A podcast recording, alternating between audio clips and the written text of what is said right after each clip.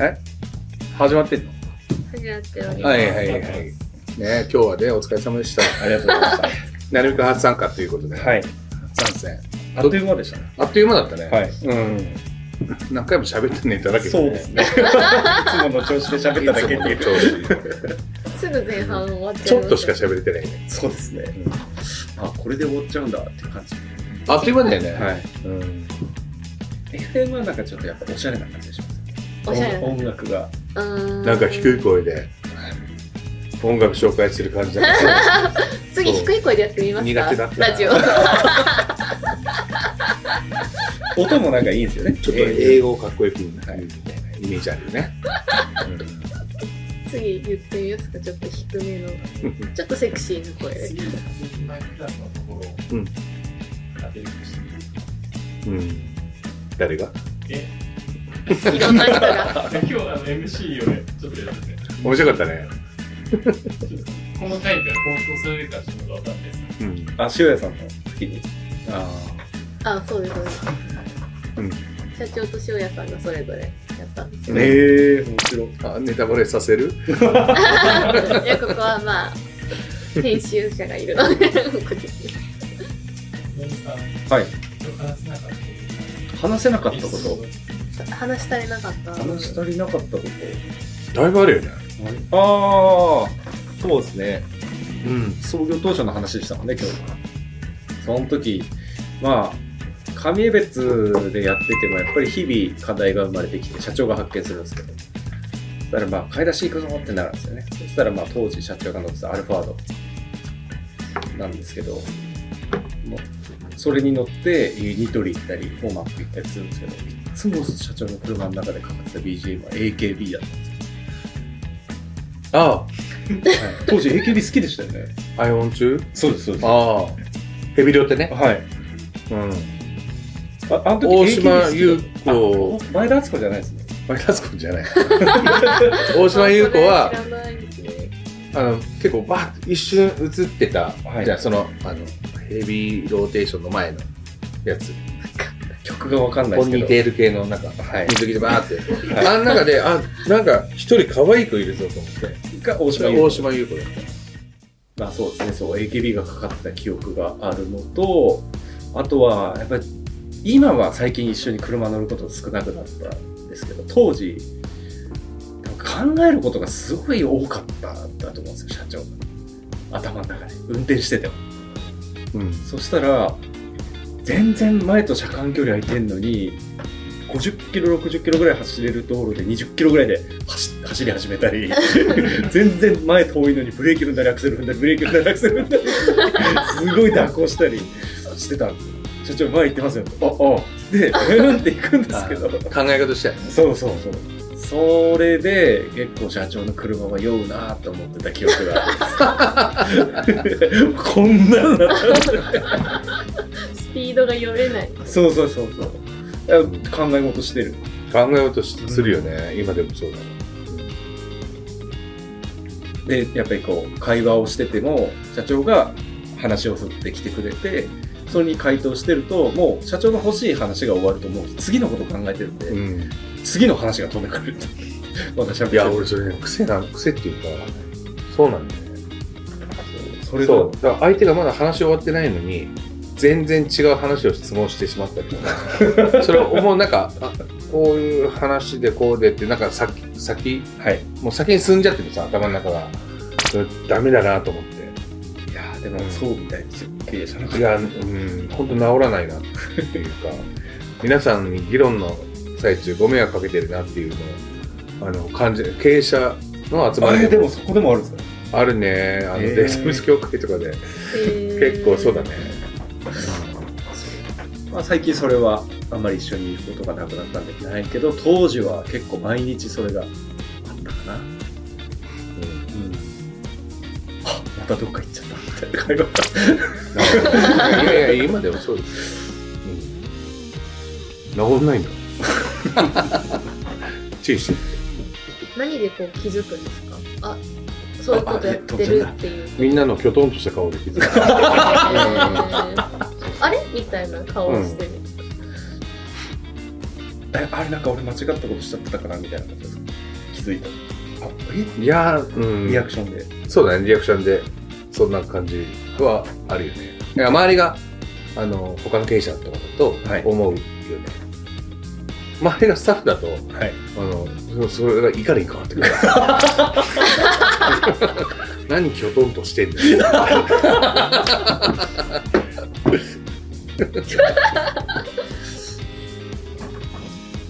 きょとんとするす、される筋合いねえわみたいな、うん、言わないけどね。冗談です。だけど、それさ、そういう逆恨みみたいな感じのものが、そうやって周りに飛び火したりとか結構ああったね。うん。嫌な思いはだいぶしたよね。だから今は全然ないじゃないですかそういう。だから当時そういうのあったら僕なんかすごい焦ってたんですよ、うわっと思ってなんか来たいや焦りますよね、なんだこれは。それ相談したら全く微動だにしない、はい、あ何それみたいな。逆にちょっと面白くなっちゃうっていうかあの具体的にこう対応しようって言って最終的に前半は僕が対応するんですけどさいあの最後の締めは社長ががっちりやってくれてたんであマジでピンチに強いと思ってましたじゃあ誰よっつってね。もう電話かけるわっつって。大した問題じゃないうん常にどんなこっちにしてみればすげえこといやが起きてるけど、こっちはこっちで、やっぱり焦ってますよ、ちゃんあと。それはそうです。全く何も感じなかったです焦りをうん。まあ見せないようにしてますいや、それはそうだよね。背伸びもしないで、授業なんか成功しないからさ。だから片やまだ紙別しかなかった時に社長が裏のあのバックヤードで事務所紙別の事務所がもう本社だった本社というそうそうそう。ああの時に、ああいう時にね、みんなに買ってった、えっと、ほかほか弁当とか。あそう。だから相手がまだ話終わってないのに、全然違う話を質問してしまったりとか、ほかほか弁当とか、あその価値をね、あの知っててほしい。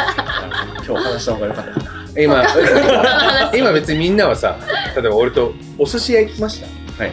ね、当たり前のように言ってるけど、はい。あの時のほかほか弁当っていうのは、はい。すごいもう、もう本当限界お金がないってぐらい資材を出し尽くしてのほかほか弁当、もう泣きながら食べてほしかったな。覚えてますかほかほか弁当食べてること。ほかほか弁当覚えてないです。差し入れで。ほかほか弁当覚えてないいや結構社長差し入れ多かったんで、まあ、ありがたかったそれよりも僕は怒られたエピソードも1個あって、まあ、その壁掛け時計がたくさんあったんですよ。それなんか知ってるなで杉サムが1号店目の加盟店としてオープンした時に、まあ、研修で入ったりとか手伝いした時に、まあ、加盟物時計余ってるからこれ持ってっていいですよって僕言ったのが、まあ、結局社長は社長より高い給料をもらってた当時僕がもう平気でそういうのをプレゼントするっていうのでで、ナビ使わないからって、ナビ持って帰って自分につけてた。そう。だから相手がまだ話終わってないのに、全然違う話を質問してしまった持って帰って自分につけてた。車のナビそう、使わないから。あれはあれは某職員が「あこれ持ってっていいよ」って言ったんですよだからもう、感覚がおかしいし。そうなんですよ。使わないから持ってってけど、その時に徹底的にちゃんと言わないと、やっぱ、この医療、介護業界って、しちょっと社会とちょっと違うじゃん。違いますねだからね、そういう感覚がね、身についてないっていうか、そう、だからね、結構厳しく言って、やっと今、うちの会社がある。そうですね3人で沖縄も行きましたよ。ああそうですね。あれ楽しかったな。沖縄も行きましたよ。ああいう出張はもうしばらくしてないですね。いやーそうだね。なんか沖縄成美さん特権みたいなとこあります。もうちょっと。そうなんですよ。おき昨日も実はこのやつで喋ってね。ああそうなんですねうん、なるべくずるいところあって、お沖縄出張、こう、いつ行くって俺に言わないでいなくなっちゃう。出た、出た、出た、みたいな。1年に1回のチャンスと思って。何も楽しんでないですよ沖縄は僕一人いやで違うのさ、俺は相乗りしていって俺が楽しもうと思ってるんだから。そうそうそう。勝手に行ったと思って。もう俺行くチャンス失ったみたいまだ今今期行ってないですからね僕沖縄いつ行こうかなとな。うん一回行かなきゃいけないんですうんじゃあ俺も行かなきゃいけない。そういうことですよねいやー石垣の用事がないんですよね。ないだろうね。石垣島良かったですね。うんよかったですね。竹富島もよかった。いや、竹富島行きたいんですよ、もう一回。船で行って、白い砂で水牛いるとこ。うん。あれでしょ？桟橋の。そうです、そうです、そうですなんかすごい。行ったことある？いいよ。た。なるみさんのスケジュールチェックしといた方がいい。3ヶ月先ぐらいまで。暑すぎるよな。暑い。逃げ場のない太陽が。日陰が少ないっていなんか、日焼け怖すぎて、うん。左手にずっと日焼け止めスプレー持ちながら。でももうさ、キャンプ行くようになってから、日焼け大丈夫ようになってるよね。うん、なんか皮抜けたりあんましなくなったかもしれない。なるみくん もそうだよね。そうですね。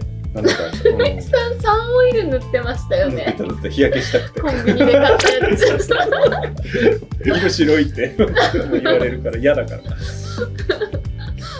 日焼け止めなんて使わない。サ日焼ンオイルけする。真っ赤になってましたっけ？だんだん顔向けなくなってきた。吸収するよ。じゃあ俺も結構白かったからね。黒いですよね、社長いつも。あの、うん、大学の時から、大学の本当入学したてとか、シャ乱Q流行ってたから、シャルケシャ乱Q。シャランキュー流行ってたから、ちょっと、あれね、眉毛が細くして、ちょっとか顔を美白してて、つんく。うん、美白してて、けど大学後半ぐらいからキャキャンプ行くようになってから黒くなってきた。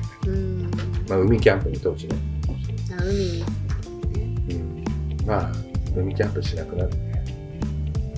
え、あの、はじ、あ、初めてじゃないか。あの、函館のキャンプ出張の話はもうラジオでしましたっけ？まだしてないですあちょっとしたっけ？れ、あれだけで多分、チラッとしなかったっけ？1ターンいけるって話だと思う。から。ここへ、ここいた時え？ここいた時え？え違います、違います。なんかその2キャン人でキャンプ行った時、最初の。無人島とかに、多分1ターン話せますね。